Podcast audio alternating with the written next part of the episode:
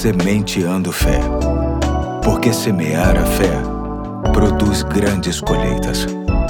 Olá, hoje é quinta-feira, dia 8 de fevereiro de 2024. Aqui é o Pastor Eduardo e me alegra demais ter a sua companhia neste novo capítulo da série O Deus que Trabalha, que tem como texto básico Isaías 64:4, que diz: Desde os tempos antigos ninguém ouviu, nenhum ouvido percebeu e olho nenhum viu outro Deus além de ti que trabalha para aqueles que nele esperam. Hoje quero pensar contigo sobre o Deus que trabalha apesar de nós. Isso mesmo. Não há nada e ninguém que tenha condições de interferir no que Deus pretende fazer. Não há nada e ninguém que tire o interesse e o amor de Deus em tudo que ele faz. Este fato me faz lembrar de Jonas, um profeta do Antigo Testamento que se mostrou pouquíssimo interessado em levar a palavra de Deus para a salvação do povo de Nínive por conta das suas razões próprias, que de nada adiantou, porque Deus usou até um grande peixe para que se estabelecesse a sua vontade,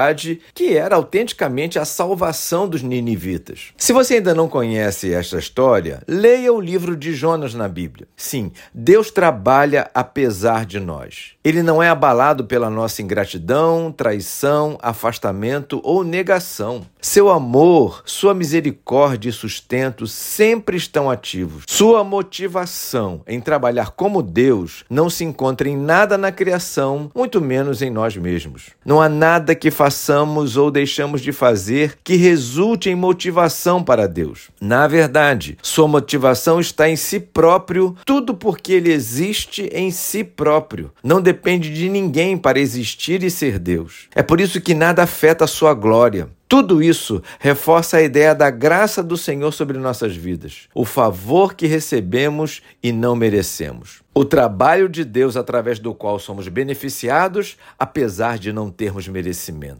A questão é que, mesmo sabendo que Deus trabalha apesar de nós, não podemos nos isentar do nosso trabalho. Não se pode deixar de lutar contra as coisas que fazemos e que desagrada a Deus. Não se pode deixar de fazer o que ele deixou para fazer nós também temos muito trabalho a fazer. Certamente esbarraremos nas nossas limitações e erros. Conosco será assim, mas com Ele tudo vai acontecer perfeitamente. Afinal, Ele sabe trabalhar. Vamos orar? Senhor Deus, te agradecemos demais por saber que o Senhor trabalha apesar da gente. A sua boa mão estará sobre nossa cabeça, independentemente de nós mesmos. Muito obrigado por tamanha graça. Te agradecemos no doce nome de Jesus. Amém. Hoje eu fico por aqui, amanhã tem mais, se Deus quiser.